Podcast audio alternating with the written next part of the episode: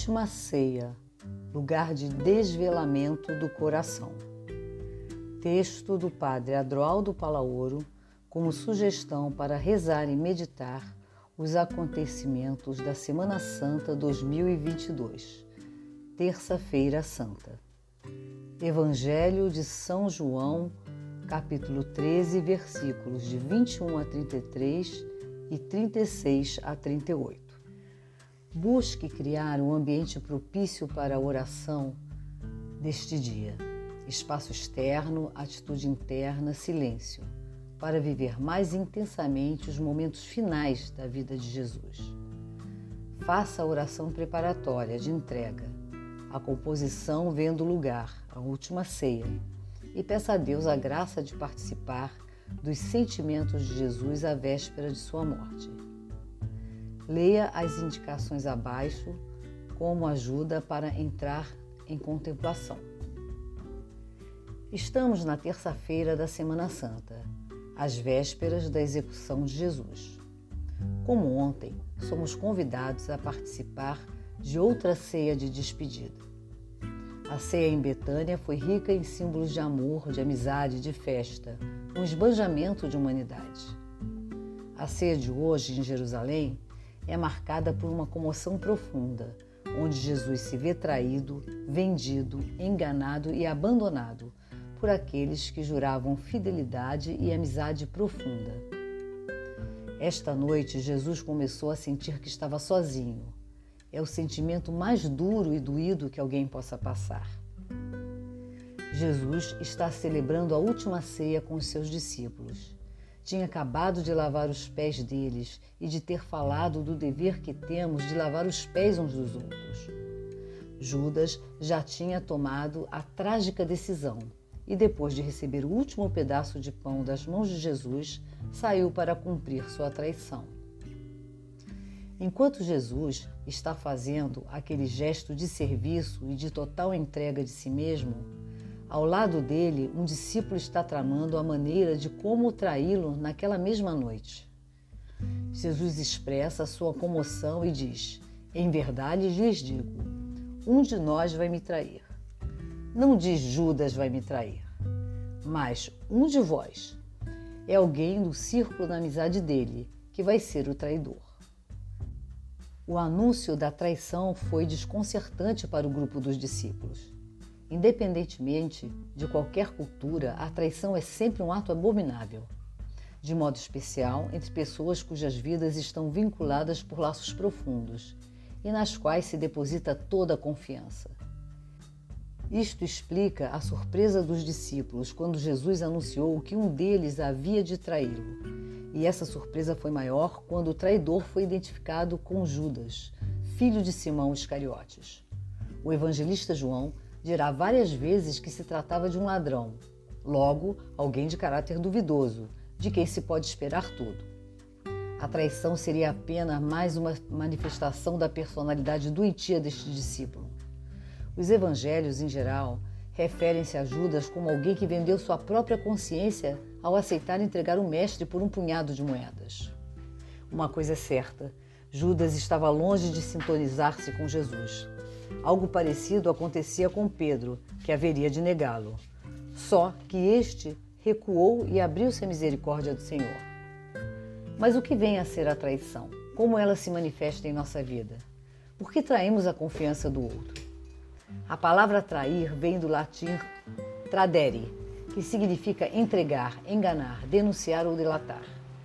Mas ela pode ser pensada também no sentido de quebrar uma ideia, um ideal, um objetivo, trazendo mudanças de planos, estratégias ou ideais. O ato de trair implica romper um pacto que o sujeito fez com o outro e consigo mesmo. Trair é uma ação que implica consequências, e quando se fala de relacionamento humano, envolve sofrimento e sensação de abandono, gerando um estado de desconfiança generalizada naquele que foi traído. Judas está na ceia pascal de Jesus com os discípulos Ceia que o mestre preparou com cuidado, sem que escapasse nenhum detalhe. É uma ceia para amigos, onde ele vai revelar sua entrega totalmente.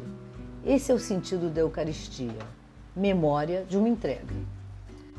Mas Judas só participa do ritual, está ausente.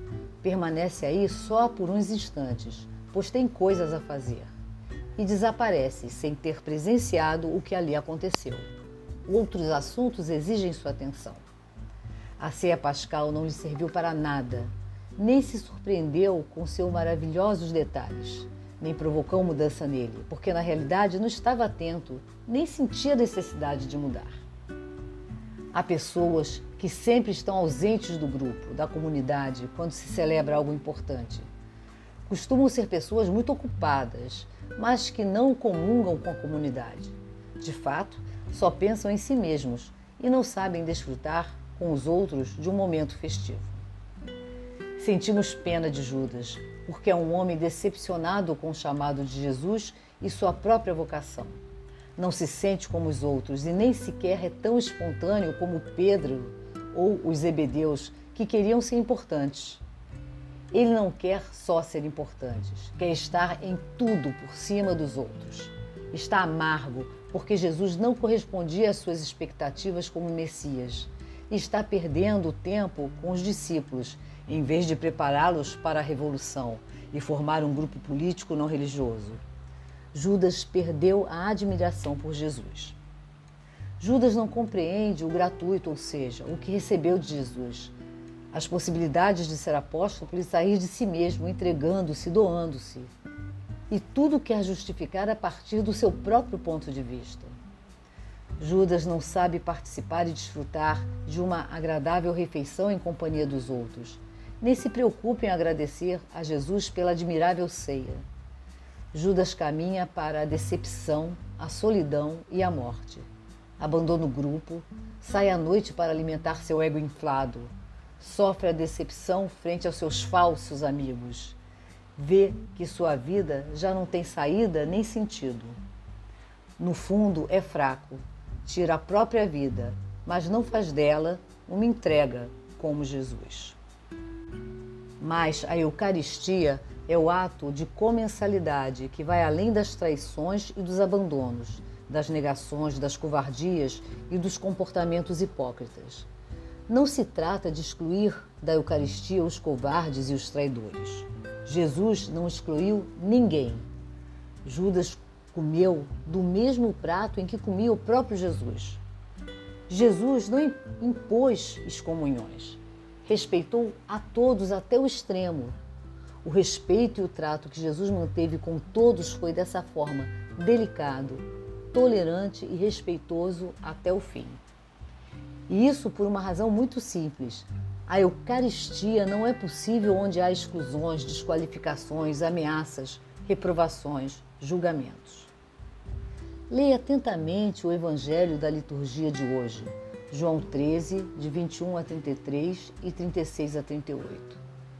Comece a contemplação ativando todos os seus sentidos para poder participar intensamente da última ceia.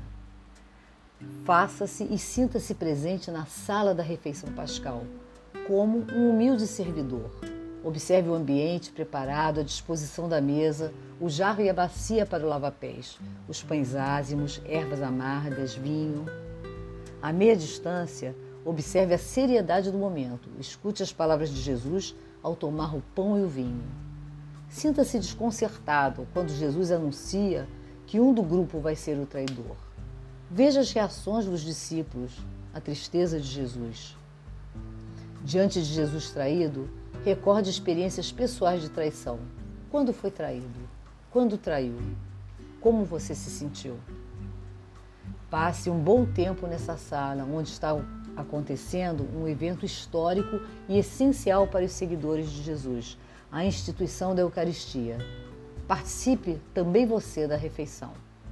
No final da oração, dê graças por poder participar deste momento. Faça exame de sua oração e registre no caderno da vida os movimentos, moções do coração.